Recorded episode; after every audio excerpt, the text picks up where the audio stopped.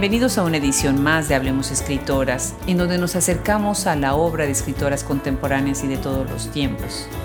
Hoy tenemos el gusto de presentarles a la narradora, ensayista, profesora e investigadora mexicana Cecilia Udave. No tenemos duda de que disfrutarán mucho esta conversación, así como su obra de cuento, novela y microrelato. Pónganse cómodos y acompáñenos el día de hoy. Los saluda Adriana Pacheco.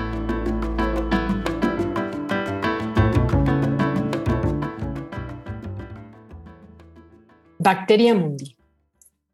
Cuando me enteré que esa imposibilidad de amar a alguien, aunque fuera por periodos breves, no era culpa mía, sino de las bacterias y los parásitos que habitan el, el vientre, provocando insatisfacción y malestar emocional, suspiré con alivio.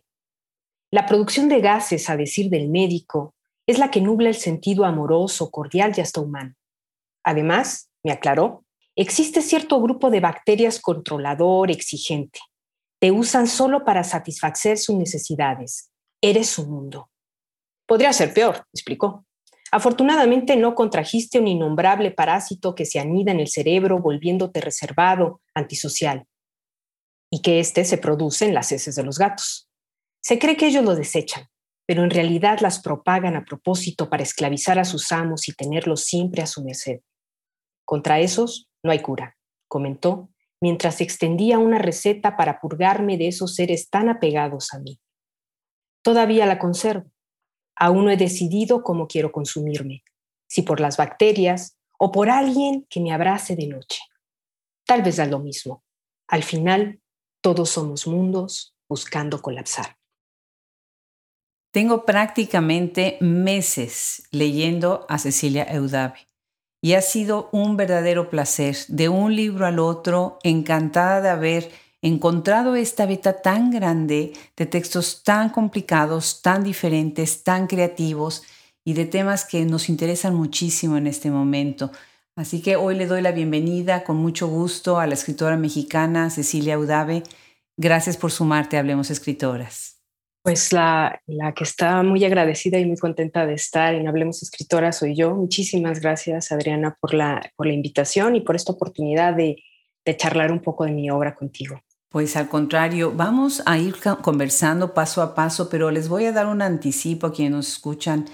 Cecilia tiene obra para adultos, tiene cuento para niños, es profesora, es investigadora y además vive en la preciosísima ciudad de Guadalajara, Jalisco. Ya hemos hablado de las tapatías o de la gente que de ahí le llaman tapatíos, ¿no? ¿De dónde eres originaria, Cecilia, y cuánto tiempo tienes viviendo ya ahí? Bueno, yo soy originaria de, Jalisco, de Guadalajara. Nací aquí y bueno, he vivido prácticamente eh, la mayor parte de mi tiempo en la ciudad aunque he estado también viviendo en, Francia y, viajo constantemente, ¿no? Entonces, sí, sí soy tapatía de corazón, además con linaje tapatío, aunque también soy media norteña porque mi padre era del norte y mi madre también nació en el norte, en Monterrey, aunque de familia obviamente jalisciense. Así que, pues sí, soy tapatía, tapatía. Qué bien, qué bien. Pero además tienes mucha obra publicada y eres muy conocida en España. De hecho, yo supe de ti por páginas de espuma y me dio mucho gusto, eh, bueno, saber que eras mexicana y ahora descubro que además, bueno, estás, acabas de publicar tu último libro con ellos, ¿no? ¿Cómo es que has estado publicando desde Europa? Bueno, tu obra ha sido traducida a varios idiomas, pero cuéntanos un poco, ¿cómo es salir de México como país? Bueno, fíjate que ciertamente es muy curioso porque a veces se me conoce más fuera de México que en, México mismo, ¿no? Y yo creo que eh, esto ha sido un tanto azaroso porque eh, de pronto yo he recibido ofertas de algunos editores en España para publicar mis cuentos o, mis novelas, que, las han leído en, alguna revista o que las han visto también por el medio de ahora eh, de la red y se han puesto en contacto conmigo. Y es gracias a esta fortuna de que ya podemos enlazarnos de manera más espontánea a través de distintos medios de comunicación que surgieron algunas propuestas. También es verdad que como también soy profesora y académica, viajo mucho estoy constantemente en contacto con pues, gente que se dedica a las letras. Y una cosa va llevando a la otra, voy conociendo gente, la gente me va recomendando y así fue como que se tejió una cadena secreta de recomendaciones y de pronto ya estaba publicada en España y tenía varias traducciones en, en distintos países. Qué maravilla, qué maravilla. Y si ustedes vieran la lista que estoy viendo ahorita con toda la obra de Cecilia, impresionante. Casi 20 títulos que van desde cuento, novela, microrelato, que además yo escribí hace poco esta pequeña cápsula en el blog que tenemos en Hablemos Escritoras sobre microrelato, que me parece fascinante lo que se está haciendo hoy en día. Eh, además tienes, bueno, cuento infantil y bueno, sin lugar a dudas, varios premios que has ganado con esta obra. Déjame mencionar eh, algunos de ellos, por ejemplo, Premio Nacional Novela Corta, Juan García Ponce. Con ese lo ganas con el libro Bestiaria Vida, que me encantó. Ese libro me encantó. Tenemos que conversar ahorita de él. Y otro cuento, un libro de cuento que se llama Papá Oso, ah, que me hizo también, me, hizo Mella, lo pensé mucho. Con ese también estás, eh, con ese también estás premiada en España en el 2010 y tienes otra mención en el International Latino Book Award. Eh, ese es por técnicamente humanos. Cuéntanos un poco acerca de tu trayectoria, cómo te inicias en la literatura, cómo empiezas a escribir tanto obra de ficción eh, para adultos como para niños. Bueno, yo creo que el gusto de escribir nace de que soy una lectora voraz. Entonces, primero fue leer y leer libros y después vino, vino la escritura. Y, en realidad empecé imitando, como, como empiezan todos los escritores, eh, textos de autores que uno, que uno admira. Recuerdo que cuando era muy pequeña, bueno, eh, una preadolescente, eh, yo ya había leído a Edgar Allan Poe y dije, bueno, si Edgar Allan Poe tiene su, su gato negro, ¿por qué yo no puedo tener el perro del terror? Y entonces escribí un, cuento así bastante, bastante malo, pero de ahí me nació el gusto por, por escribir y por tratar de, de, seguir los imaginarios de todos esos escritores y escritoras que me cautivaron. No será sino hasta eh, cuando inicie la carrera en letras, también aquí en Guadalajara, que empiece a interesarme en cómo se escriben los cuentos y empecé escribiendo cuento. Siempre me ha gustado los géneros breves. Es decir, yo soy una escritora de brevedades. Escribo novela breve, cuento, microrelato. Y a raíz de ahí eh, me di cuenta de la cantidad de literatura breve que existe en México. Y empecé a leer, a leer, a leer y una cosa lleva a la otra. Además, también me doy cuenta que escribir es un acto de personalidad. Y cuando me di cuenta de ello, dije, ¿qué es lo que quiero escribir? Y decidí que me iba a encaminar sobre los géneros especulativos, no miméticos, es decir, todo lo que amparara lo insólito. Y eso fue también un gran descubrimiento. No quería escribir la realidad eh, desde una perspectiva más convencional, sino quería arriesgarme, como lo hicieron muchos grandes escritores y escritoras, a escribir de una manera diferente, que yo pensaba que era diferente. Y se dio una cosa tras otra. Y al principio no sabía exactamente qué estaba escribiendo, pero sí que no respondía a lo que se estaba haciendo en ese momento, por lo menos aquí en el contexto más próximo en el que, en el que yo me desenvolvía. Genial. Y ahorita que estás hablando de brevedades, estoy pensando en Clara Obligado, ¿no? Que es esta gran escritora española de microrelato. Y en alguna conversación con ella eh, nos, nos decía ¿Cuál es el reto del microrelato? ¿Cuál es el reto para ti de escribir desde la brevedad? Creo que, y en algún momento lo escribí también, eh, el microrelato son universos bajo cero. Ah, qué bien. Es decir, tienen, tienen que helar al lector, no noquearlo, sino dejarlos en este estado suspendido para que les sacuda un poco lo que acaban de leer, pero continúen reescribiéndolo también. Entonces, yo creo que el, todo lo que se condensa en un microrelato es muy potente y trabaja a niveles, vamos a decir, no conscientes del lector y empieza a establecer conexiones que se bifurcan y lo, y lo llevan a, a explorar incluso espacios eh, no solamente emocionales, sino también a nivel del intelecto, ¿no? Creo que son potentísimos, como pequeñas cápsulas que, sacuden y que te llevan a, experimentar eh, sensaciones y, y pensamientos muy poderosos. Claro, claro.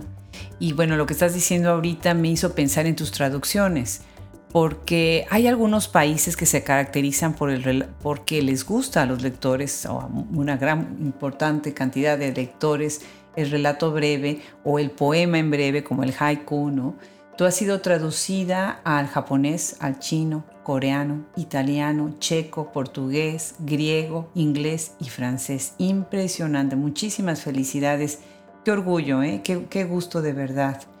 ¿Cómo sientes tú que ha impactado esto, tu propia mirada de quien te está leyendo. ¿Desde algún momento tú piensas en tu lector cuando sabes que además vas a ser traducida, leída en otros idiomas? No, la verdad no, nunca pienso en mi lector.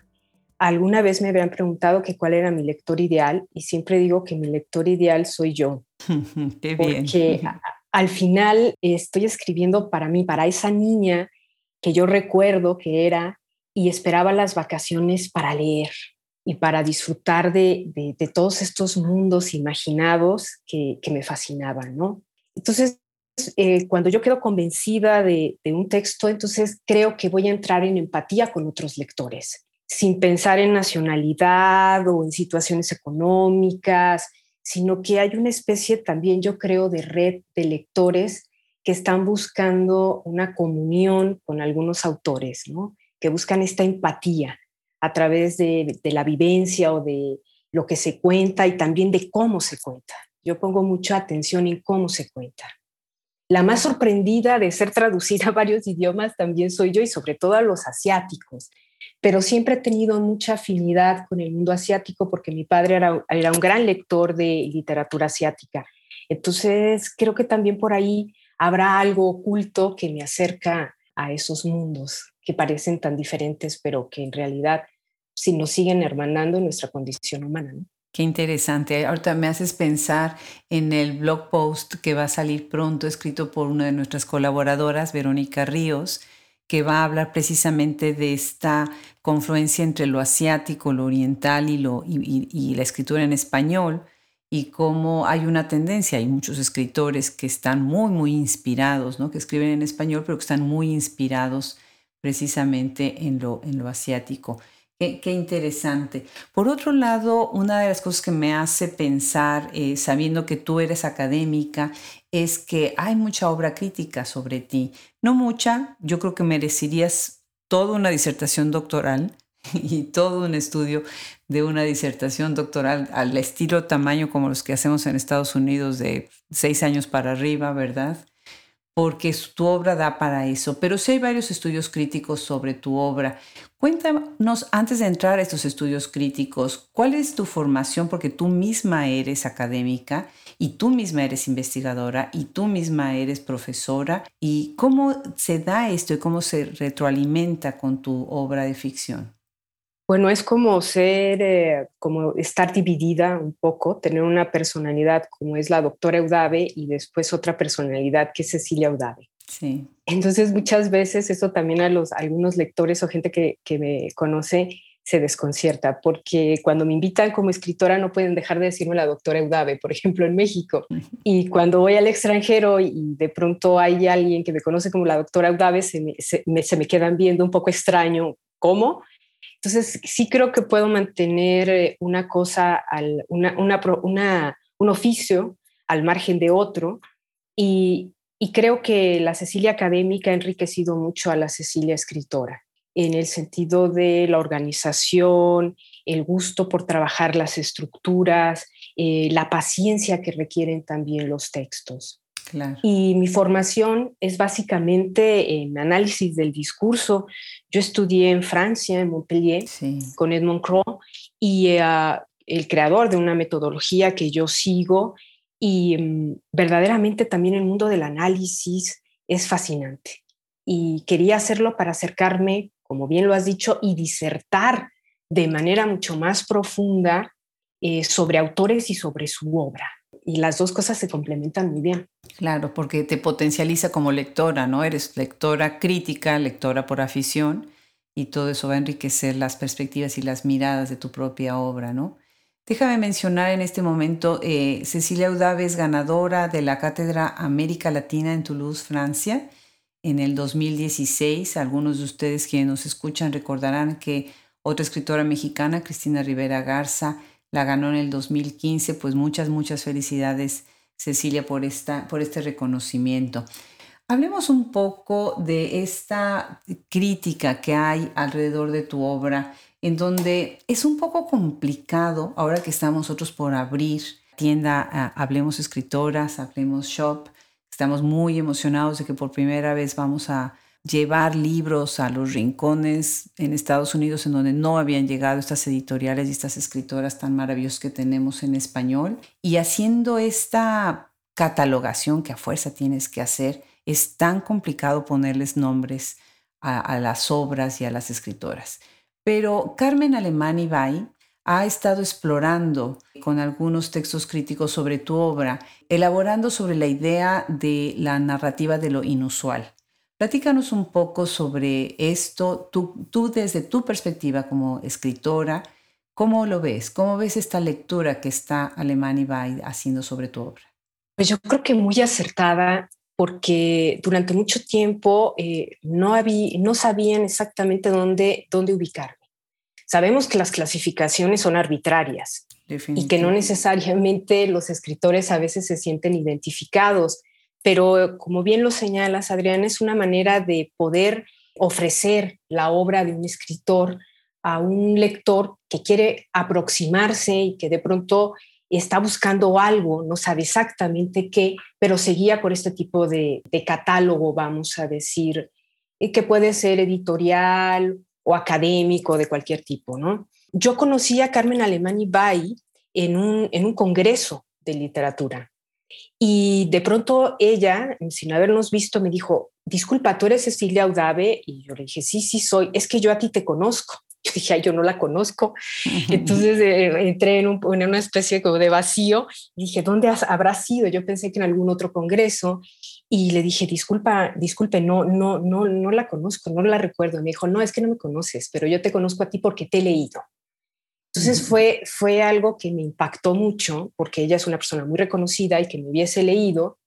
Y recuerdo que le dije, ah, ah sí, yo también era esa porque había dejado de escribir ya. Esto fue en el, 2013, eh, recuerdo 2012 o 2013, no recuerdo ahora, 2013. Y entonces ella me dijo, pero ¿cómo has dejado de escribir?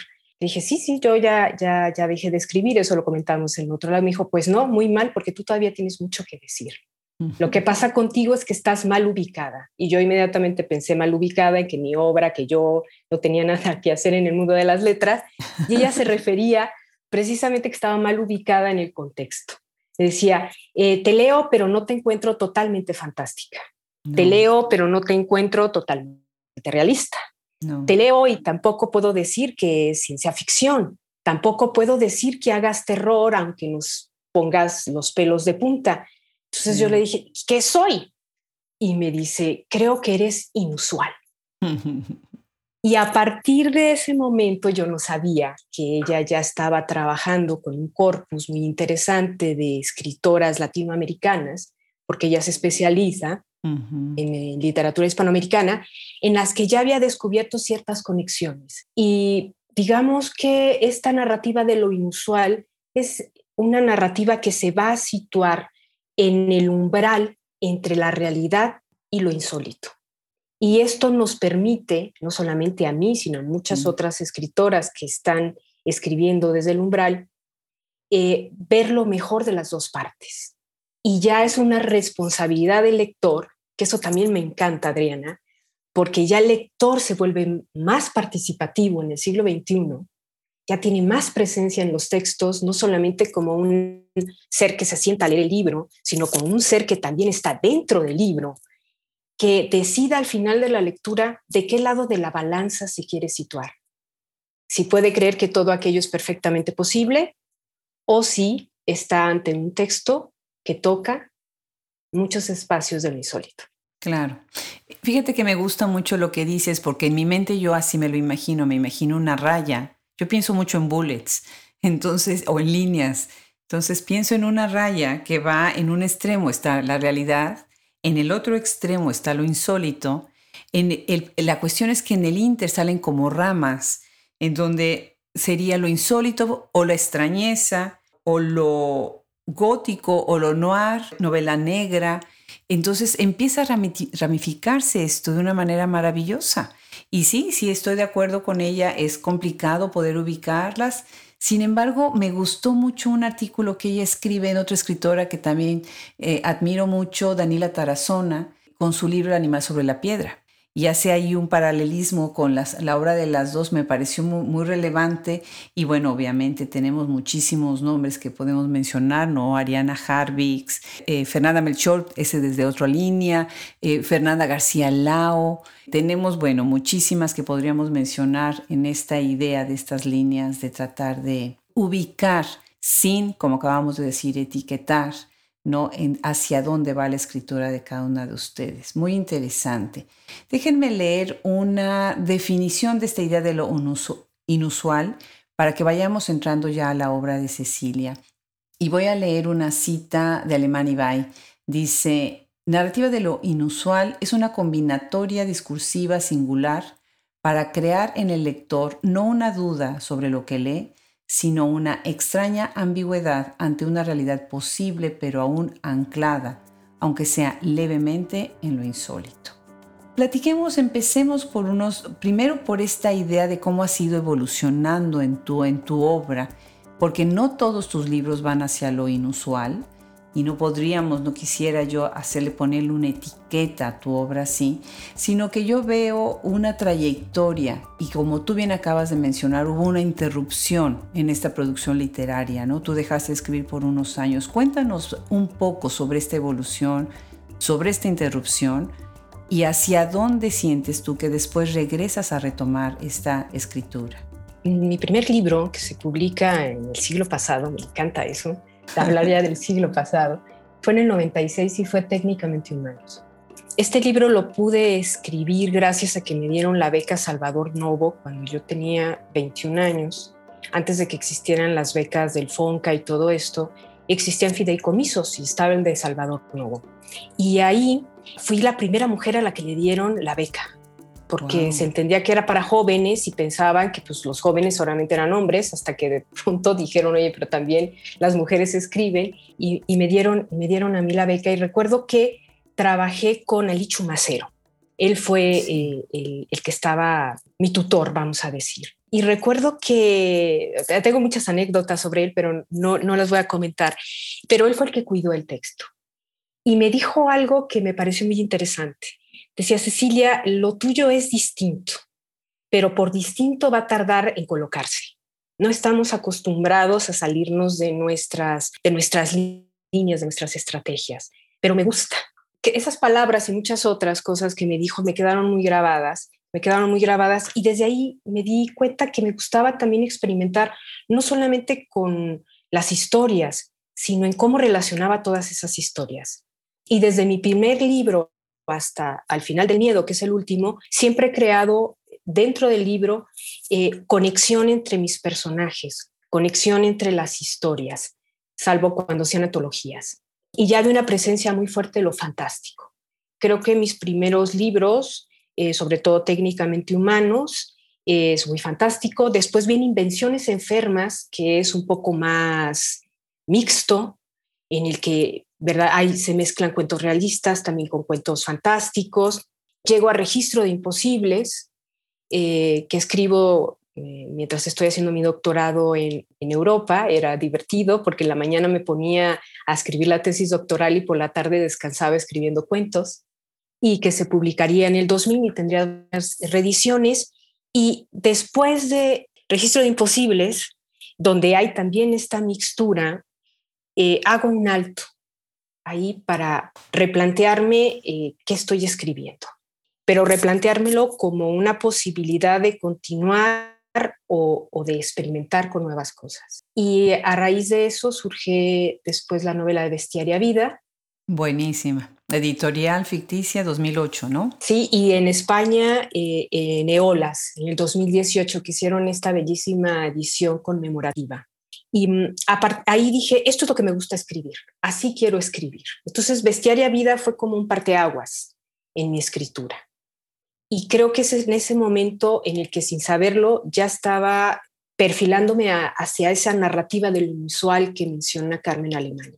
Porque a raíz de ahí, muchos cuentos que después escribí de manera, de manera para antologías que me invitaban o proyectos aislados, ya iban sobre esa línea, donde ya no necesariamente era totalmente fantástico, mm, pero tampoco era completamente real y se empezó a hacer un, juego mucho más consciente quizá también de mi escritura. Qué bien, qué bien. Pues vamos a platicar un poco sobre Bestiaria Vida, que me parece un libro eh, revelador. Es un parteaguas, yo siento en la literatura, lo recomiendo muchísimo. Aquí hay varias vetas que, van, que se pueden seguir eh, hacia lo que es el fondo de, de la historia y sobre todo esta idea del bestiario, ¿no? del bestiario y la representación de lo humano, de lo familiar y de las relaciones interpersonales dentro de lo que es el núcleo familiar. ¿Cómo surge este libro y de hacia dónde, hacia dónde empezaste tú también a mover esta historia? Porque como estoy viendo, se conecta con muchos de tus cuentos o con otros de tus cuentos y otros de tus libros de cuentos, ¿no? Eh, sí que eres una, una lectora muy, muy aguda y muy perspicaz en ese sentido, porque efectivamente yo tengo un proyecto yo quiero escribir varios textos sobre el tema familiar, pero en, realidad novelas. Pero antes inició con una novela que terminó siendo un cuento largo, que es Eva entró por la ventana. Y es, empieza el germen, vamos a decir, de, que se publica en el 2005, pero que la escribí cuando vivía en Francia después de la muerte de mi padre. Entonces, en ese momento, eh, Eva entró por la ventana, tenía 100 páginas y fui cortando, cortando, cortando, cortando. A mí me gustan los bonsáis, entonces yo creo que eh, el arte de un, de un bonsai es saber, saber eh, podar, no podar mucho, pero tampoco dejarlo eh, en abundancia. Y llegó a, tal grado que de 100 páginas quedaron 20 páginas o 25, pero con los que quedé muy satisfecha. Después de ello viene Bestiaria Vida, que también trata del tema familiar y que sin ser el mismo personaje, si hay un rumor del mismo personaje, que además todos son en primera persona y que son fragmentarios. Y a partir de ahí dije, también me gusta la escritura fragmentaria. También me gusta eh, dividir. En ese caso fue con números romanos, después en Bestiaria Vida, pues ya fue con titulando un poco los, los, no los iba a titular, pero necesitaba los títulos para la, para la novela, porque de pronto algunos se confunden y piensan que son cuentos, porque además me gusta que cada apartado se cierre, pero abra también la posibilidad de, de, seguir encadenándose. Bueno, es también este juego de estructuras que disfruto mucho cuando voy construyendo. Y me interesaba el tema familiar, me interesaba mucho el tema familiar porque creo que la familia es el primer núcleo en el cual nosotros nos formamos como individuos y también estaba como muy cansada de todas las expectativas que están esperando sobre nosotros y que sí creo que de pronto también se ligaba mucho a esta idea de esta sociedad del cansancio, de esta sociedad que demanda que seamos lo que la sociedad quiere y de pronto surge esta rebeldía en, mis personajes que todo el tiempo le están llevando la contra a esta sociedad, que todo el tiempo se tratan de, de buscarse como personas. Y creo que eso es importante, ¿no? y el recorrido es muy amoroso en Bestiaria Vida.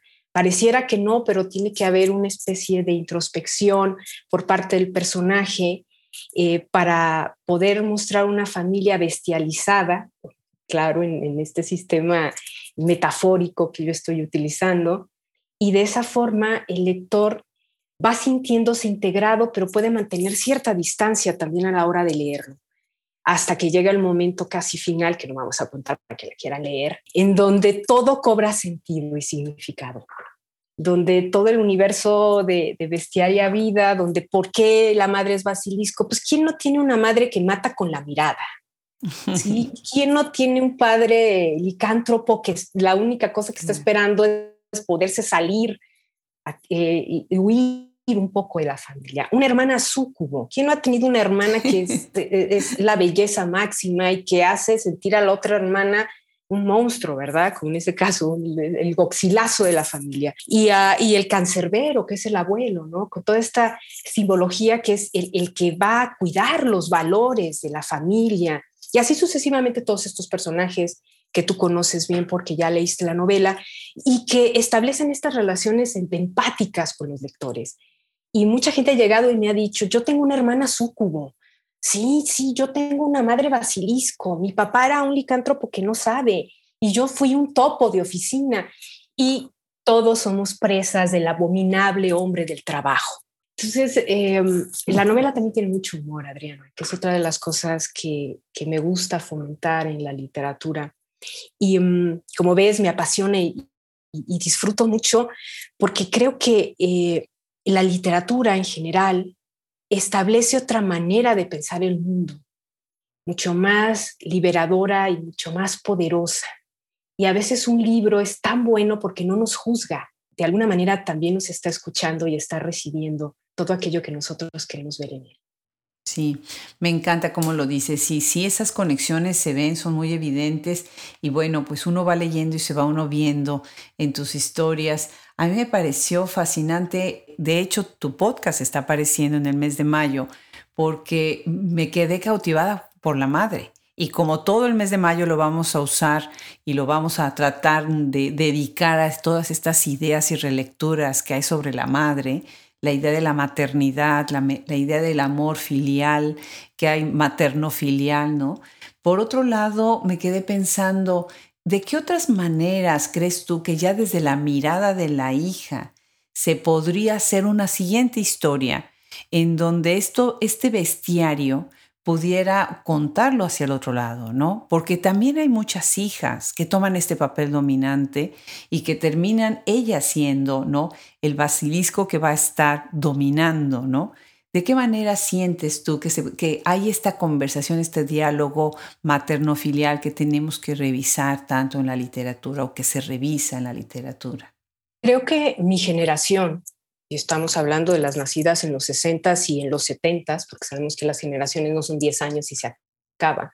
Está comprobado que son, son 20 años que nos hermanan cultural, política y socialmente hablando. Estamos en la etapa de la matrofobia, es decir, las hijas que quieren matar a sus madres. Pero ojo aquí, eh, no es matarlas en el sentido eh, agresivo y violento, sino es matar esta madre patriarcal, heredera de muchas cosas que se le, que se le impusieron socialmente. O sea, lo que uno quiere matar es esa parte, porque nosotros también somos hijas al estilo patriarcal, que tenemos que responder también a ciertas, eh, digamos, expectativas sociales. Y algo que yo siempre he discutido es que ¿quién lleva el peso de la educación de los hijos? La madre de hijos y de hijas. Si los hijos fallan, a la que se culpa es a la madre, nunca al padre. Claro. Porque el padre entonces rechaza a esos hijos porque no los reconoce y siempre dice, claro. ¿Ves? Esos son los hijos que criaste. Como si no tuvieran responsabilidad en ello, ¿no? Entonces la madre carga todo ese peso y de pronto las vuelve monstruosas a los ojos de sus hijas porque las hijas no quieren ser como ellas, pero no se dan cuenta de que eso ya uno lo aprende con los años, por supuesto. Eh, eh, y creo que eh, hay muchísima literatura que habla de la matrofobia, lo podemos ver también en, la novela del, del, animal sobre la piedra de mi querida Daniela Tarazona, que somos buenas amigas y que no nos conocíamos cuando estábamos escribiendo el texto, su novela y yo la mía, y que hay muchos puntos de contacto y que también hay algunos años de diferencia esto habla de que hay estas redes, Adriana, que tú manejas, ¿no? Que tú estás, estás señalando. Y esto crea una mejor relación porque estamos haciendo catarsis con la literatura. Claro, definitivo. O sea, mi madre, que también murió muy joven, ah, me hubiera encantado decirle, pues claro, y además eras vidente, no solamente basilisco, en el caso de que siempre dicen que es mi vida y que en Bestiaria Vida, después de que le escribí, mi familia dejó de, hablarme, no es cierto, ah, porque tengo más hermanos y todo. Es, es, una, es una manera de hacer catarsis y de exorcizar los demonios sociales que no proceden del ser humano que es mi madre o que fue mi madre, sino de esas imposiciones, esas cadenas sociales que hostigan tanto a madres como a hijas. Sí, estoy de acuerdo. Además somos contemporáneas. Yo, yo nací también en los 60 y todo lo que dices hace eco en, como yo misma pienso que estas madres estaban atrapadas, nuestras madres, pero estoy muy de acuerdo en que nosotras como hijas también estábamos atrapadas y seguimos atrapadas en ciertos modelos que bueno, que quedaron grabados con sangre, sudor y lágrimas, ¿no? En cada uno de nuestros poros y a los que quieres, contra los que quieres luchar de alguna manera. Me resulta muy conmovedor tu cuento Papá Oso. Eh, de verdad lo leí varias veces, eh, me dio mucha ternura la relación de la hija con el padre, el padre mismo como víctima, pero a la vez se convierte pues en ese ogro, en ese, en ese oso que está entrando a la casa eh, ya como un ser distante. Platícanos un poco sobre tu faceta, tu idea y tu propósito de escribirles a los niños, algo tan importante hoy en día. Lo más difícil, si me preguntaran qué significa para mí escribir, sería un cuento infantil. De hecho, solamente tengo tres cuentos infantiles. Y creo que es porque tenemos que condensar y tenemos que dejarlo también muy claro, que va para ahora sí que va para, para dos lectores fundamentales, el niño y el padre que le va a leer al niño. Entonces tenemos que, que pensar, ahí sí pensar como adultos y como niños.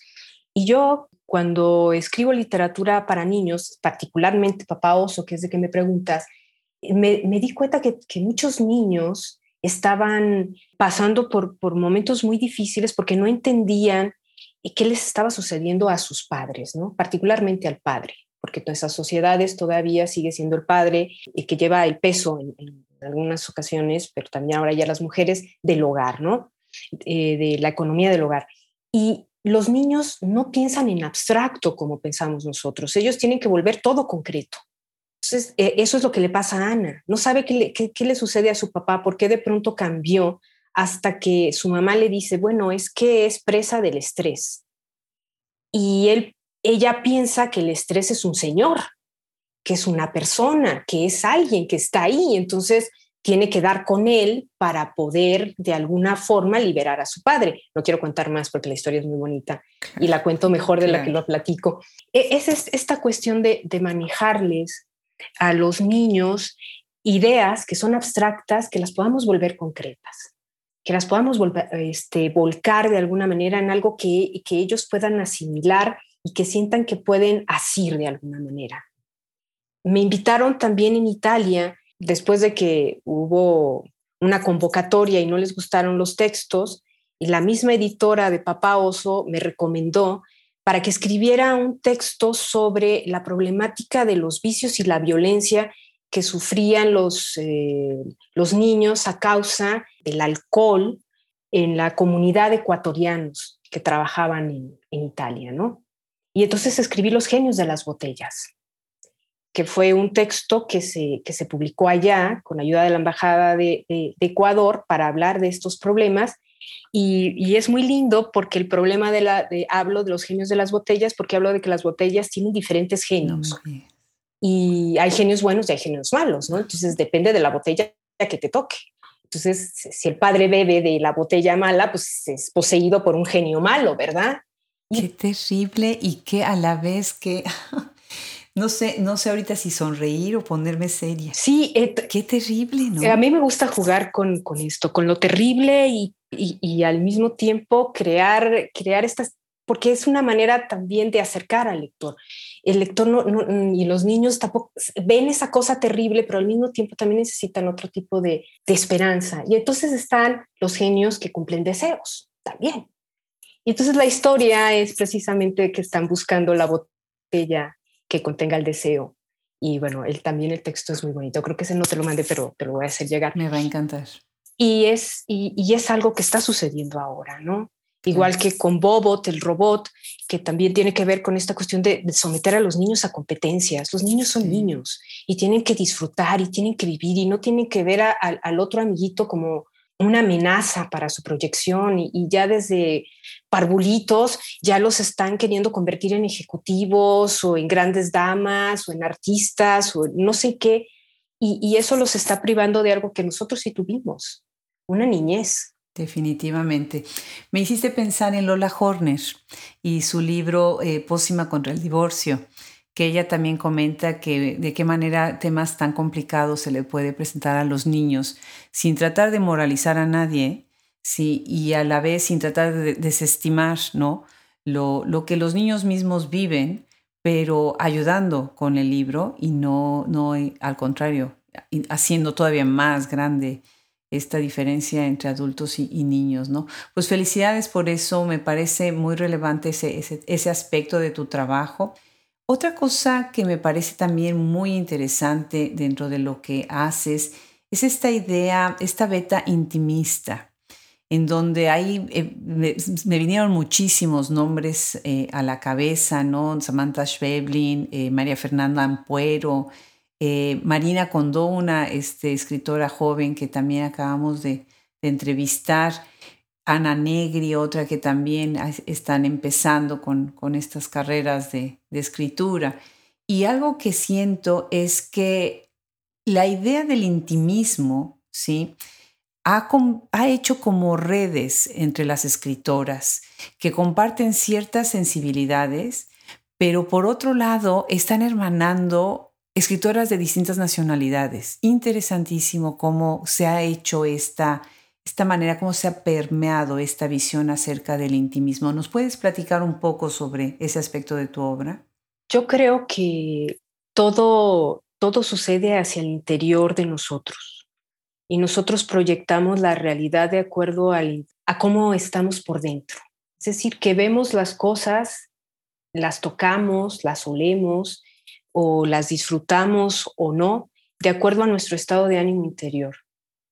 Y creo que estamos en una sociedad, insisto, que está creando seres muy tristes, fracturados, en los que no encontramos respuestas por más que, las buscamos. Y entonces es que las estamos buscando afuera y no hacia adentro de nosotros. Y esto lo podemos ver claramente como lo señalas en la literatura que se está escribiendo ahora tenemos que volver hacia adentro para mirar cómo hemos construido el afuera. Y, de ahí todas estas escritoras que mencionas y con las que yo también me identifico plenamente, empezamos con la cotidianeidad. A mí me, gusta hablar y escribir sobre lo que nos es más próximo. Y creo que eso es algo que lo, lo van a descubrir también en el final del miedo. Es decir, un libro que se construye a partir de rupturas de parejas, pero estas rupturas no solamente es la para el matrimonio, sino también pueden ser los amantes, pueden ser los hermanos, pueden ser los amigos.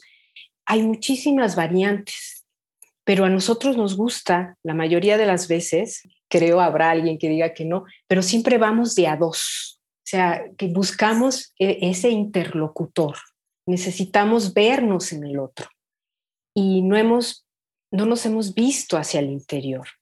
Y también en, el libro de Al final del miedo, eh, que tiene que ver con una especie de apocalipsis que está sucediendo en el afuera porque están apareciendo enormes agujeros negros por toda la ciudad y por el mundo, también están sucediendo esas pequeñas apocalipsis personales. Y esas son las que quiero demostrar, que mientras el mundo se desmorona, se desmorona porque nosotros también nos estamos desmoronando hacia el interior. Y esos agujeros negros se vuelven una especie de metáfora de esta sociedad hueca, de esta sociedad también que no permite que, se vayan interrelacionando los unos con los otros y que, bueno, al final eh, del miedo no, no está necesariamente la felicidad o la esperanza, puede estar ahí, pero también creo que puede haber todo aquello que los personajes buscan, reconocimiento, frustración, cambio, porque no es el final del miedo, sino que hay al final del miedo. Y siempre que termina uno con un miedo puede venir otro, pero sabemos que hay un final. Entonces creo que también hay un, hay un toque esperanzador. Pues me da mucho gusto que ya hablaste del libro, que estoy, bueno, ya ansiosa por leerlo y felicidades por la reciente publicación. Eh, tienen que buscarlo, los que nos están escuchando, las que nos están escuchando, tienen, tienen que buscarlo. Seguramente les va a gustar. Y ahorita que estábamos hablando de nombres y que estabas diciendo sobre qué es lo cotidiano y cómo te inspira, pensé en esta entrevista que te hacen Rosa Beltrán y Mónica Lavín, dos maravillosas escritoras también mexicanas como tú, en este programa que es icónico, legendario, contraseñas. ¿Cómo, cómo te relacionas tú con eh, estas entrevistas, hablando de tu obra con otras escritoras? O sea, me parece esta conversación pues una delicia, ¿no? Tenerlas a las tres juntas en la mesa hablando de, de escribir, ¿no? Cuéntanos de ese momento mágico en donde pues te sientas a compartir con otras escritoras que, con las que tú compartes, también respetas, admiras, trabajas. Cuéntanos un poco. A mí me, encanta estar, eh, conocer y ver a, escritoras con trayectoria, emergentes, nuevas plumas, como queramos llamarlos. Yo, creo que ha sido tan difícil para cada una de, de nosotras de diferentes maneras escribir que durante mucho tiempo el triunfo, digamos, también de, estas sociedades eh, en relación a, las mujeres es que nos separaron, nos hicieron ver como enemigas o éramos competencia.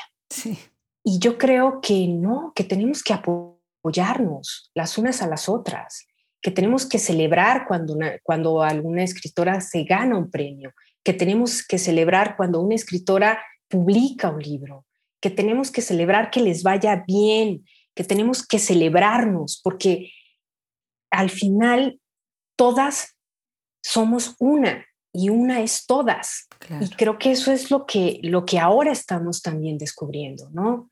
Ya veo con mucho gusto, como eh, te lo dije, como es el caso de, este proyecto tan, tan lindo en, eh, que, estás, que estás formando, esta, esa enciclopedia de voces, de, de textos, de miradas que son las mujeres hablando de las mujeres, las mujeres apoyando a las mujeres, las mujeres escuchando. Muchísimas gracias. Y que creo que eso es muy importante. Muchísimas gracias por tu comentario en nombre del equipo. Pues realmente el trabajo ha sido tan enriquecedor que cada vez tenemos más ganas, más sed de conocer más y de leer más y de entender más. Y algo que yo he defendido vehementemente en este micrófono es que uno debe de leer toda la obra de una escritora. Me da muchísima tristeza eh, cuando se hace referencia a una escritora o un escritor por uno de sus libros y no se sabe más, ¿no? Y la trayectoria de una escritora es cambia tanto a lo largo de los años, pero a la vez en el mismo año, en el mismo momento, se pueden ver dos escritoras que están escribiendo en el mismo momento casi. Ese es el caso de El Enigma de la Esfera, que ese lo publicas en el 2008, ahorita nos contarás cuándo lo escribes, pero es el mismo año cuando se publica Bestiaria Vida. Y es muy interesante porque estás jugando, el ejercicio es paralelo, abordas el tema de las dualidades, de las dimensiones del mal, es, fuerte, fuerte eh, el libro eh, el Enigma de la Esfera es un libro que hay que leerlo despacito. Eh, abordas mucho este lado oscuro del ser humano, de lo demoníaco, de la realidad. Interesante es la manera en cómo formas tus eh, personajes femeninos. Aurora, Flor, Julia, Carmen, Irene. Platícanos un poco, ¿qué pasó ahí? Salen dos libros muy afines en unas cosas y muy diferentes en otras muy, muy contenta con tu lectura, porque sí, sí eh, llegaste al fondo de, la construcción de los personajes femeninos, ¿no? Desde, desde mi primer libro hasta el último, eh, los personajes femeninos son protagonistas. O sea, yo, yo desde muy niña dije, no, aquí tiene que haber mujeres protagonistas, siempre estamos como relegadas. Y ciertamente primero escribí Bestiaria Vida, no se publica hasta el 2008, después de que gana, de que gana el premio. Eh, la trilogía de la doctora Julia Dench, que además es, es una investigadora de lo paranormal, eh, fue, eso fue sobre pedido. Y yo dije, bueno, ¿por qué no arriesgarme a hacer una, una, una novela para un público joven, que en realidad es como crossover la, novela, puede ser tanto para jóvenes como adultos, de hecho tiene más, tengo más seguidores adultos de la doctora Julia Dench, pero sí quería que fuera totalmente fantástica.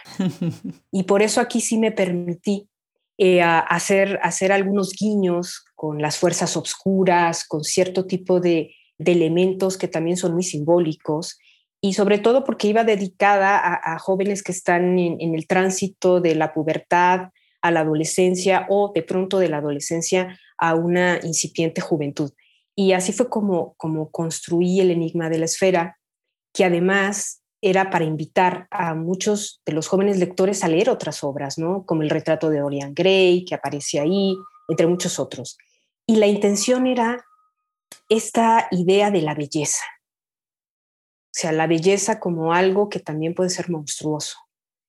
Y, mm, y, de ahí deriva casi, casi toda la novela en esta precisamente dualidad entre lo que soy, lo que quiero ser y que se había manejado ya antes en la criatura del espejo y que después se verán pesadillas al mediodía. Y disfruté mucho, Adrián, escribiendo este, este tipo de literatura y para, y para jóvenes también. Nunca estoy cerrada a, digamos, a experimentar. Estas novelas son como un fantástico terror en el que podemos encontrarnos también con nuestro lado más oscuro, pero al mismo tiempo es un lado también muy liberador. Sí, ya lo creo, ya lo creo. Me, me hace, me hace muy interesante el sentido premonitorio de ciertos objetos, ¿no? Que atiende mucho a lo metafísico y ahora entiendo lo que estás diciendo, pues precisamente al tratar de crear esta historia más en lo paranormal, sí va a haber muchos simbolismos, ¿no? Y me, refiero, por ejemplo, a la pelota roja, ¿no? Las flores blancas, que es lo que sucede con las flores, ¿no? Eh, me gusta mucho cómo vas creando el, el, suspenso y cómo los personajes mismos se van dando lugar a que uno crezca y se redondee y después venga el otro. Cada personaje va a tener un espacio muy, muy determinado en este libro específicamente. Cuéntanos un poco sobre tus lecturas, a quiénes lees y cuál es tu técnica para escribir, si es que tienes alguna. Mm, bueno, yo releo mucho también. Ahora estoy leyendo a muchas escritoras jóvenes contemporáneas mexicanas porque me creo que tenemos también que hacer más estudios sobre, sobre la gente que está escribiendo ahora, no esperarnos a que tengan 50 mil años de muertas para acercarnos a su obra, como era antes, ¿no?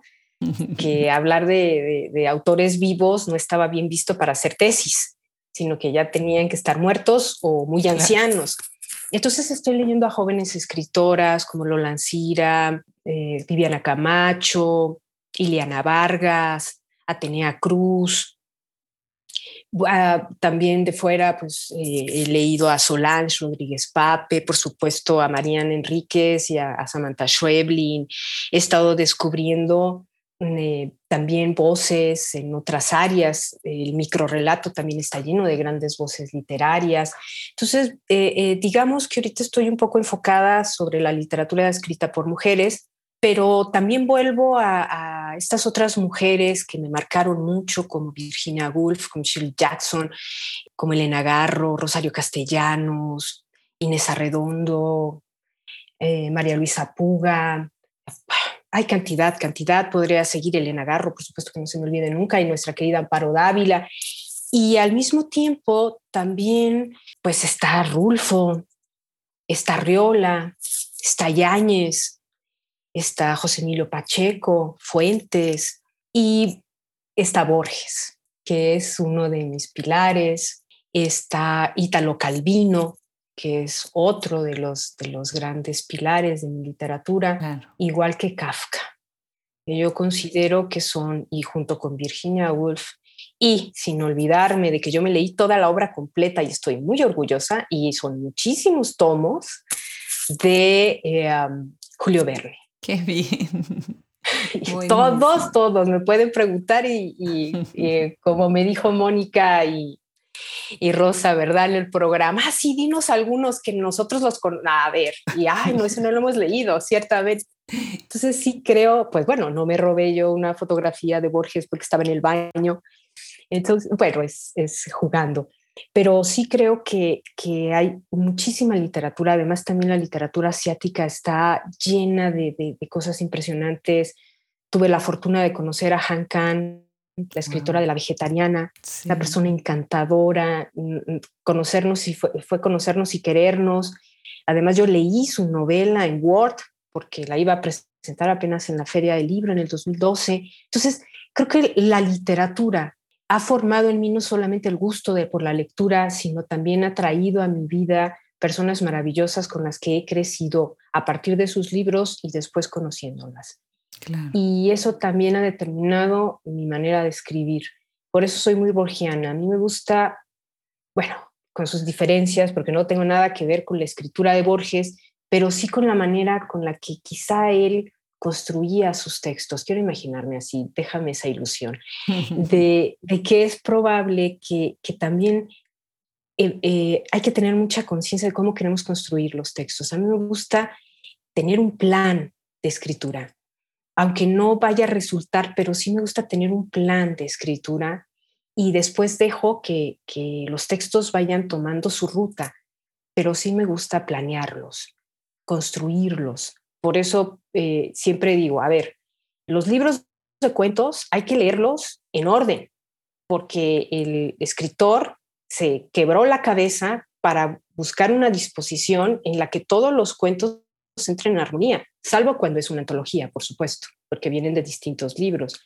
Pero si no, sí recomiendo que lo lean en orden, porque hay una intención ahí que acaba de darle más sentido a lo que se lee. Qué bien, qué buen, qué buen consejo. Pues Cecilia, ¿qué sigue para ti? ¿En qué estás trabajando ahora ya para ir cerrando esta conversación? Y nos gustaría, bueno, me gustaría que como último regalo nos leyeras un fragmento de uno de tus libros, uno que hayas atesorado y que quieras compartir con nosotros. Pero primero cuéntanos, ¿qué sigue ahora para Cecilia Audave?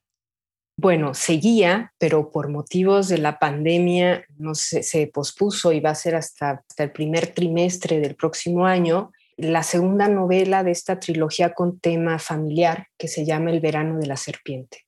Mm. Y esa es la novela que continúa, que también va con tema familiar.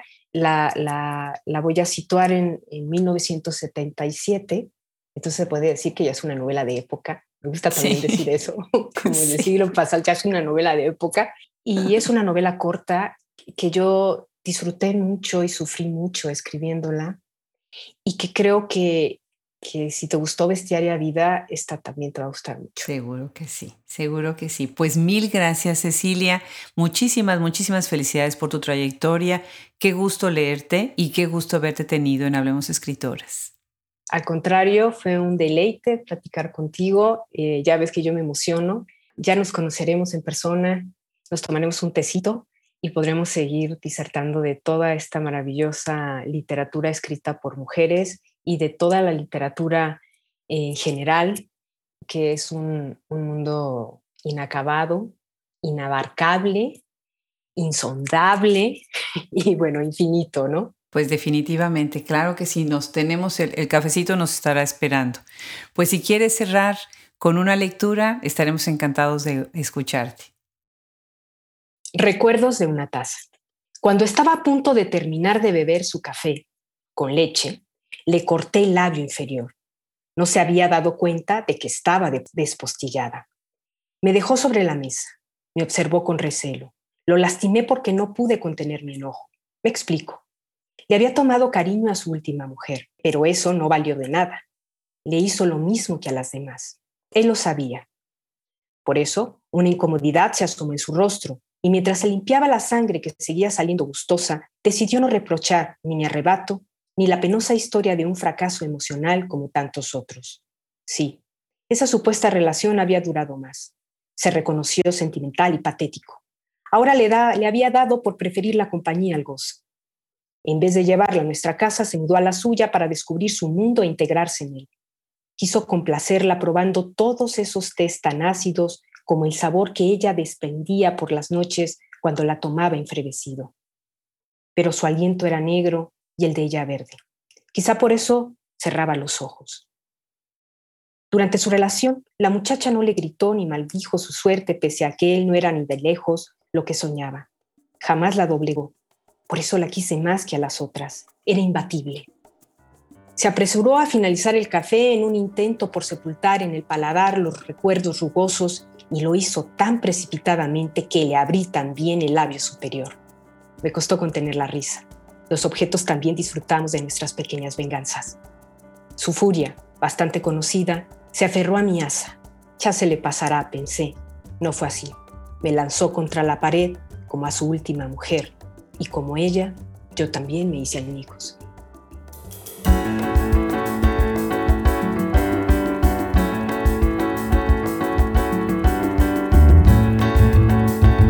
Ha sido un gran gusto presentar en Hablemos Escritoras a la escritora mexicana Cecilia Udave.